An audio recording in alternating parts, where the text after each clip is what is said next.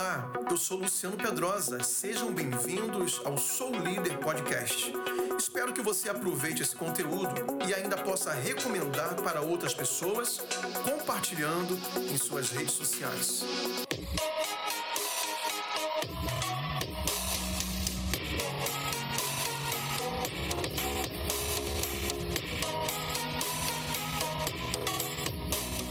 Eu quero falar sobre os quatro Fs Fs mesmo, da letra F, da liderança.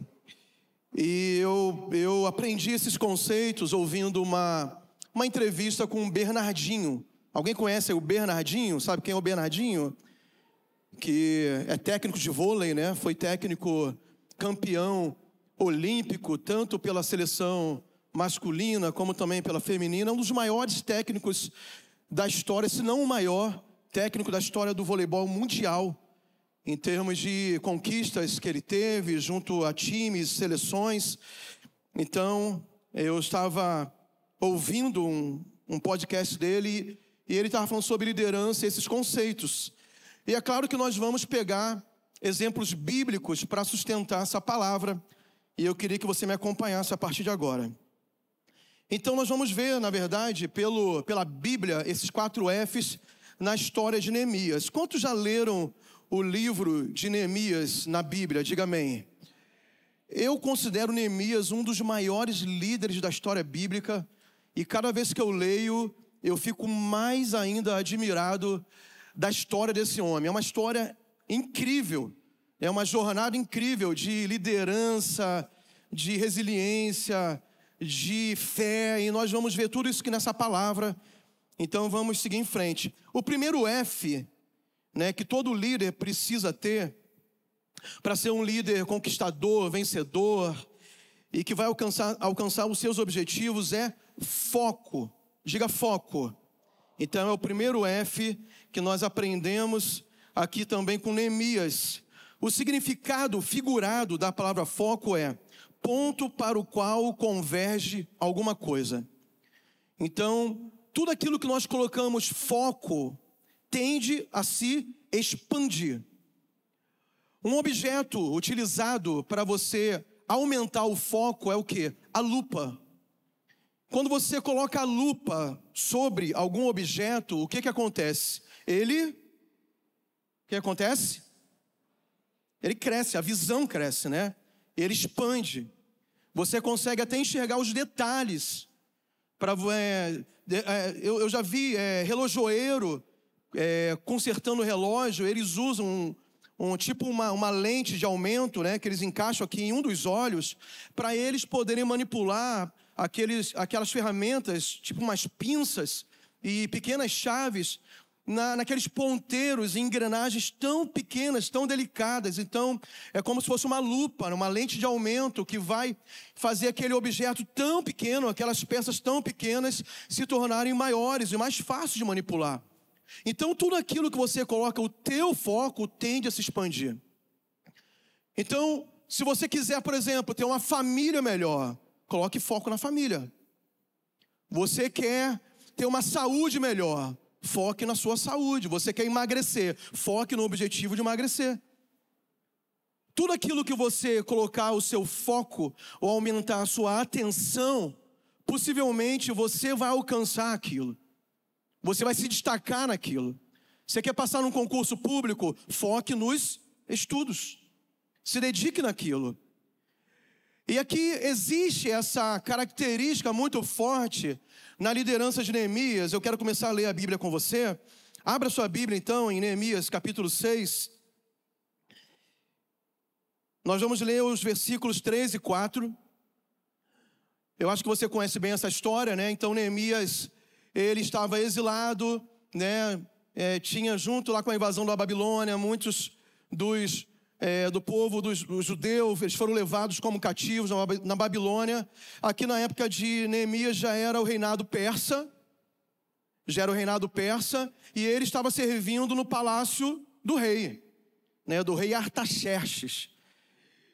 E quando chegaram as notícias de como estava a sua terra natal, e ele ficou muito triste.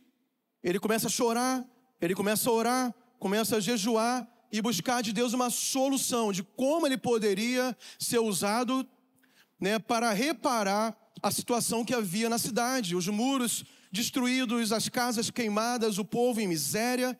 Era a situação da sua terra natal, a situação que estava Jerusalém. E Neemias, como um grande líder, ele se, é, ele não apenas é, pensa em outra pessoa para fazer aquela obra, ele mesmo se apresenta como um voluntário e se torna o líder da reconstrução dos muros de Jerusalém. E aqui no texto que nós estamos lendo, ele já estava lá, já estava acontecendo a construção, tinha muita resistência, tinha muitas pessoas interessadas em que os muros não fossem reerguidos, havia muitos, muitas pessoas se opondo àquela obra, havia uma batalha espiritual, houve momentos em que os pedreiros, eles jogavam a massa de cimento, né? Estou trazendo para os dias de hoje, né? Na colher de pedreiro com a mão e usava a espada na outra mão, porque todo o tempo eles tinham que estar vigilantes contra as ciladas dos inimigos. Era uma obra difícil e não era um muro como o muro da tua casa, por exemplo, né, de um terreno de 10 por 30. Era muros de uma cidade. Essa era a obra que ele estava fazendo. Imagina você ser desafiado diante de inimigo, diante de resistência, diante de opositores, a construir com um povo que estava desanimado, um povo que estava fracassado, eram aqueles que ficaram lá. E ele levanta essa mão de obra, anima o povo, motiva o povo, arrecada material, mobiliza tudo e começa essa obra. Então, essa é a história de Neemias. E aqui no capítulo 6, os seus inimigos e opositores começam a fazer de tudo para ele paralisar aquela obra. E ele recebe um convite de um deles né, para paralisar a obra e fazer qualquer outra coisa.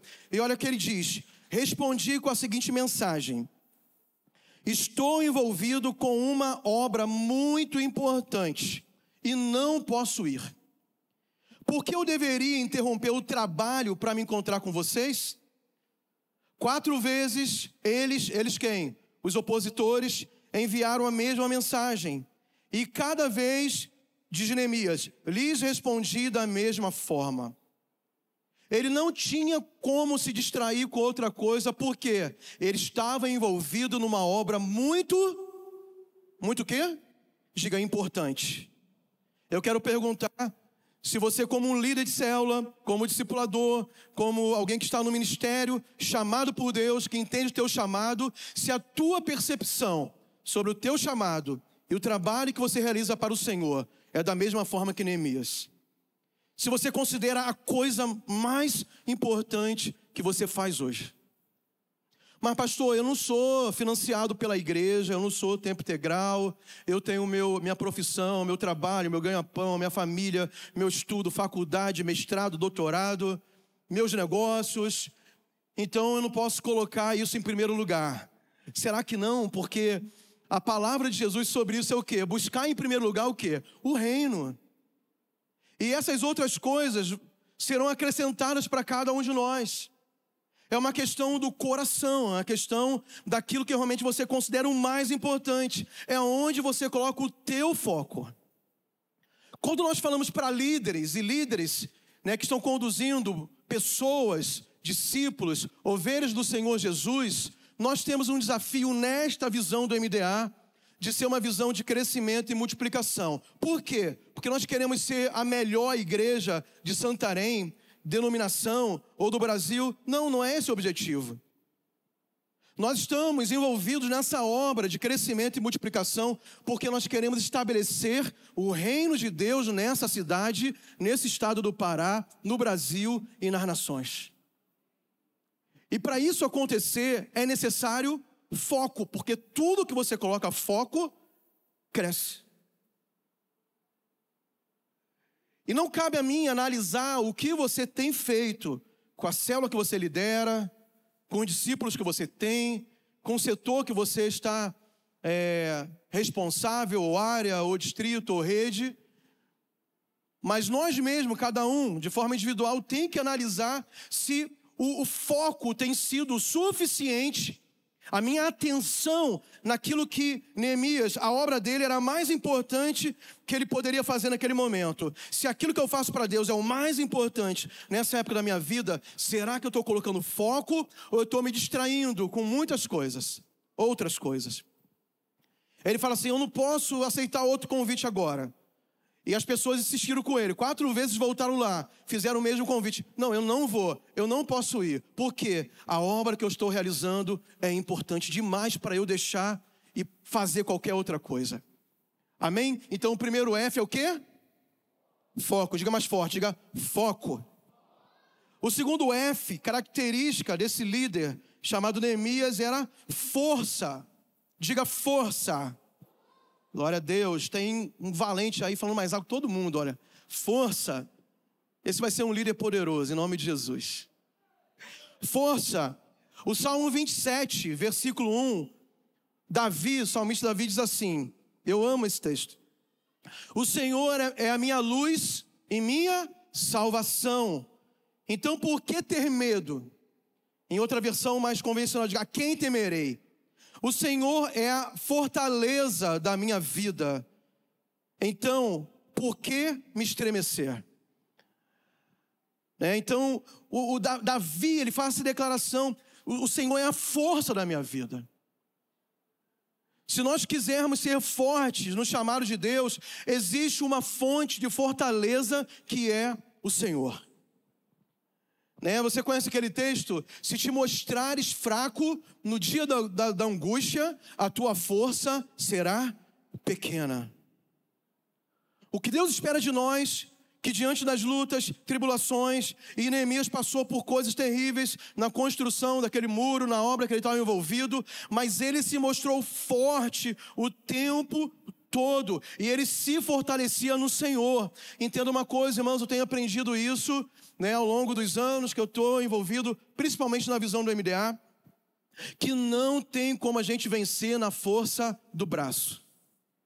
Não tem como prevalecer, sabe, se você não estiver buscando fortalecimento no Senhor. E você sabe como fazer isso: é oração, é adoração, é palavra, é jejum, é uma vida consagrada, é uma vida ligada na tomada espiritual. Igual o teu celular, ele não tem função nenhuma se ele não estiver carregado. Pode ser o, o novo iPhone, ele é lindo, caríssimo, mas se você não colocar na tomada para carregar, ele não vai funcionar. E a vida do crente, do líder, é dessa forma, porque se você não estiver se renovando na força do Senhor, daqui a seis meses está cansado de tudo isso. Aí você perde até a tua prioridade, você perde o foco, porque você começa a se afadigar, você começa a cansar, você começa, sabe, achar que é muito difícil fazer esse trabalho. Você acha que os inimigos vão prevalecer contra a sua vida. Você começa a ser tentado a tirar a tua atenção e se distrair com outras coisas. Por quê? Você precisa estar fortalecido. Neemias capítulo 6, versículo de 9 a 11 diz assim o texto: Estavam apenas tentando nos intimidar, de novo os inimigos, e imaginavam que iríamos interromper a obra Assim continuei o trabalho com determinação. Diga, determinação. E ele fala, determinação ainda maior. Quanto mais os inimigos é, iam, iam contra ele, mais motivado, determinado, Neemias se tornava.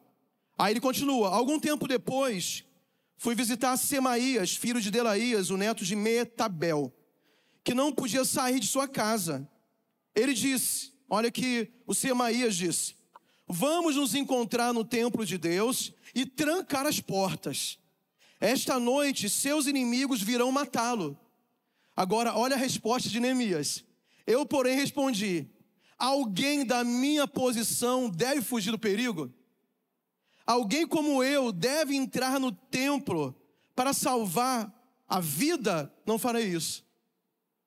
Neemias era o brabuca. Neemias, é, sabe, o brabo chegou, Neemias. O, o, o, a pessoa falou assim para ele: Olha só, os teus inimigos vão vir te matar hoje. Eu tenho um plano para salvar a tua vida. Vamos correr para a igreja, a gente tranca tudo, você fica escondido lá. Aí Neemias fala: Você pensa que eu sou homem para fugir de batalha? Você acha que na minha posição eu vou fugir da guerra? Você acha que eu vou ficar com medo das ameaças dos inimigos? Talvez não, não porque Neemias fosse um guerreiro, não tem histórico de guerra na, na, na vida de Neemias anteriormente. Ele era o copeiro do rei. Devia ser alguém muito educado, muito estudado, muito polido, muito gentil. Mas era um líder determinado e forte. Ele se mostrou forte quando deveria ser forte. Já viu pessoas que é brabo quando não deve ser? Tem pessoas que eu acho impressionante, isso acontece em todos os lugares do Brasil. Tem pessoas que são extremamente educadas, gentis, mas entra no carro para ver como se transforma na pessoa mais valente do mundo. É a pessoa que quer ser forte quando não deveria ser. Arruma confusão no trânsito, xinga os outros, faz gesto obsceno, se torna carnal, se desvia dentro do carro. Não deveria ser. Mas quando ele deve ser forte, ele é fraco. Ele é desistente, ele é reclamador, é murmurador, ele é contrário a tudo. Ele, ele, ele, ele não aguenta as pressões da liderança. Ele acha muito pesado aquilo que Deus chamou que ele fizesse. Então, nós, como líderes, irmãos, vamos passar por situações parecidas. Né? Claro que a nossa guerra hoje é uma guerra espiritual. Né? A gente não fica por aí lutando com as pessoas. É, em tese, não deveria acontecer isso, né? A nossa batalha é espiritual, mas na batalha espiritual, nós temos que ser fortes. É o segundo F. Vira para o lado e diga assim: Eu vejo alguém forte do meu lado. Diga assim: É você mesmo. Só os fortes dêem um aplauso bem forte aí.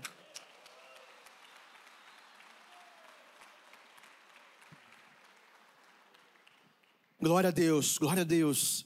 Nós somos fortes, irmãos, nós somos fortes. E se o inimigo vier nos ameaçar, ele vai ter que nos encarar. A gente não vai correr, amém? Não vamos nos esconder. Nós vamos para frente da batalha. Em nome de Jesus, não na nossa força, não na nossa capacidade, mas na força do Senhor, na força do poder de Deus. Amém? É isso que Deus tem preparado para nós. O terceiro F é o mais poderoso de todos.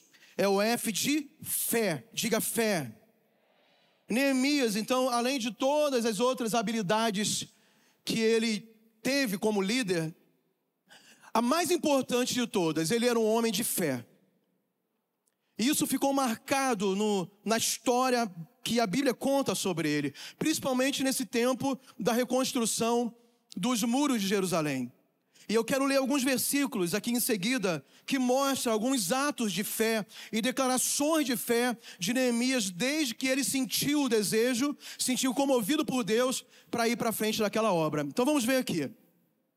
Neemias capítulo 1, versículo 4 diz: Neemias dizendo: Quando ouvi isso, sentei-me e chorei. Durante alguns dias lamentei, jejuei e orei ao Deus dos céus. Pastor, aonde tem atitude de fé aqui em Neemias? Aqui diz que ele jejuou e orou. A nossa ligação de fé com Deus é através dessas disciplinas espirituais. É quando você tem um desafio muito grande à tua frente. É claro que a, experiência ajuda, é, a maturidade ajuda, muitas coisas. É você ser perito naquilo que você faz, como líder, supervisor, discipulador. Nós temos ferramentas que nos ajudam a, a fazer da melhor forma possível. Mas quando a gente entende que mesmo tendo ferramentas, mesmo tendo experiência, maturidade e tantas coisas boas, mas nós não vamos conseguir se não estivermos em oração, jejum e aos pés do Senhor. Né? A Bíblia fala que a vitória que vence o mundo é a nossa fé. Todo líder espiritual, vencedor, ele tem que ser um homem e uma mulher de fé. Para você multiplicar suas células, tem que ter fé para você causar uma transformação boa na vida dos seus discípulos, você tem que agir por fé. Para você mudar situações aparentemente impossíveis na tua liderança espiritual, no teu ministério, nos teus negócios, na tua família, você tem que agir e viver pela fé. E Neemias nos ensina isso. Em Neemias capítulo 2, versículo 20. Eu lhes respondi: sobre seus inimigos, né? O Deus dos céus nos dará êxito. Quando ele chegou lá em Jerusalém e começou a compartilhar o seu plano de restaurar o muro, as pessoas começaram a desanimar ele. Falaram assim: rapaz, não vai dar certo. Como é que você vai fazer essa obra? Essa obra é maior que você. Você não tem capacidade para isso. Qual a resposta dele? Ele não fala sobre ele mesmo. Não, eu, eu, eu aprendi lá no, no palácio da Pérsia a fazer algo bom. Não, ele fala: o Deus do céu nos dará êxito. Amém ou não amém? Diga assim: o Deus do céu, bata no teu peito, diga, me dará vitória. Diga assim: eu vou crescer, eu vou multiplicar, eu vou romper, Deus vai me usar, porque o Deus do céu nos dará êxito. É nele que nós confiamos. Aleluia. Aleluia, aleluia. Capítulo 4, versículo 3 e 4. Tobias, o Amonita, estava ao seu, lado, ao seu lado e comentou, num, num, tom de sarcasmo, né, de ironia: Basta uma raposa subir lá aonde? Nos muros, eles já estavam construindo, subindo os tijolos. Basta uma raposa subir lá e esse muro de pedra desaba. Aí a resposta de Neemias: Então orei. Aí o versículo continua. Ele orou. Primeira coisa que ele fazia, ele orava. Você não tem que ficar batendo de frente com pessoas. Você tem que orar.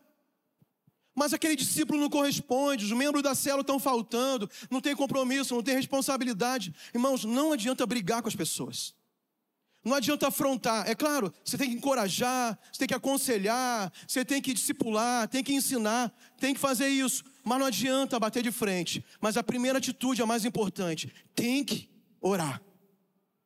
Amém ou não amém? Então vamos fazer nossa lista de oração e vamos orar, orar pelas situações, orar pelas pessoas, orar pela vitória, orar pelo projeto, orar pela liderança, orar pela igreja, orar pelo crescimento, porque a oração, já dizia alguém, é a chave da vitória. Na verdade é o título de um livro, né? A oração é a chave da vitória. Capítulo 6, versículo 15. Aqui já é uma versão atualizada, a nova versão transformadora, e diz: Por fim, no dia 2 de outubro, de não sei quando atrás, muito antes de Cristo, 52 dias depois de começarmos o trabalho, o muro ficou pronto. Eles construíram o muro de uma cidade em 52 dias. Com luta, com inimigo, com afronta, com ameaça. Isso é extraordinário. Mas como se consegue coisas extraordinárias? Diga, pela fé. Pela fé. Eu não tenho tempo para expandir nisso, mas houve uma situação lá da, da, cidade que nós viemos, Macapá, e eu já era pastor de rede, dava cobertura para outras redes, e a gente passou um problema muito sério de perder, perdemos muitas células. Nós perdemos muitas células. Quando nós juntamos os distritos, é, e fizemos ali, a gente sabia já a informação, mas quando nós nos reunimos como, com, com nossos liderados, distritos, assim, o número era um número terrível de perda de células. Líderes que desistiram, células que, sabe, não tinha aparentemente jeito de, de restaurar. E um dia eu estava orando no meu tempo sozinho com Deus, e Deus me deu uma revelação muito clara sobre a história de Neemias. E nessa oração, nesse tempo de oração, eu comecei a escrever a estratégia, a forma que nós iríamos, que eu ia desafiar aqueles liderados para a gente restaurar as células que nós havíamos perdido. E eu tinha certeza que era Deus, porque foi num tempo de oração. E foi muito rápido que Deus me deu todas as estratégias para a gente restaurar células, começar novas células e, e não ficar tendo um ministério de derrota, não aceitar a derrota. Não aceitar retroceder, porque o retrocesso não é meu, o retrocesso é do reino. E eu estava liderando aquilo. E eu chamei depois para uma reunião todos os supervisores de distrito, os casais, e eu escrevi esse projeto e eu coloquei o nome 52 dias de Neemias. E eu estabeleci a data, daquele dia em diante, 52 dias, e o projeto não ia passar de 52 dias, a gente ia restaurar células. Foram 52 dias que nós que eu nunca, em 20 anos que eu estou envolvido na visão do MDA, nesses 52 dias, nós nunca experimentamos um crescimento tão grande de células como nesse projeto. E não, a gente não inventou nada novo, na verdade, a gente foi colocando em prática coisas que a, a visão já nos dá. Mas foi um tempo de jejum, de oração e trabalho. Jejum, oração e trabalho. Ir atrás das pessoas, observar as células que poderiam multiplicar, é, desafiar pessoas que já tinham sido líderes antes, mas já estavam habilitados para voltar, se queriam voltar a liderar. E Deus foi levantando pessoas e despertando aqueles que estavam caídos e cansados. Deus foi trazendo gente nova para o nosso meio. E no final de tudo, a gente não conseguiu restaurar todas as células. Mas nós chegamos num número muito alto, como eu nunca tinha experimentado até então. Mas o que, que foi isso? Foi um ato de fé. Fé. Porque o fé também exige trabalho, né? A fé é ação. Então viva pela fé. Sabe? Permeie o seu ministério com fé. Né? A nossa igreja, a gente tem a gente tem modelos disso, né? Nós, assim, todos os nossos líderes, pastor Paulo, pastora Rebeca, o pastor Eibe, a pregação dele é sobre fé. Eu estou com o pastor Luiz há mais de 15 anos. O pastor Luiz é um homem de fé. O que nós estamos vivendo em Santarém, mas eu já tinha visto isso lá em Macapá. O que Deus fez em Macapá, através do ministério do nosso líder, pastor Luiz, pastora Miriam, é fé. Ele, ele, ele, o pastor Luiz é desse, do jeito que ele é, na dele, quietinho, parece que nada abala ele, porque ele coloca a vida dele em fé. E lá em Macapá houve situações que todo mundo queria se descabelar, por causa dos desafios que nós entramos lá. E o pastor Luiz estava do mesmo jeito. Ele sabia que Deus ia fazer o negócio acontecer.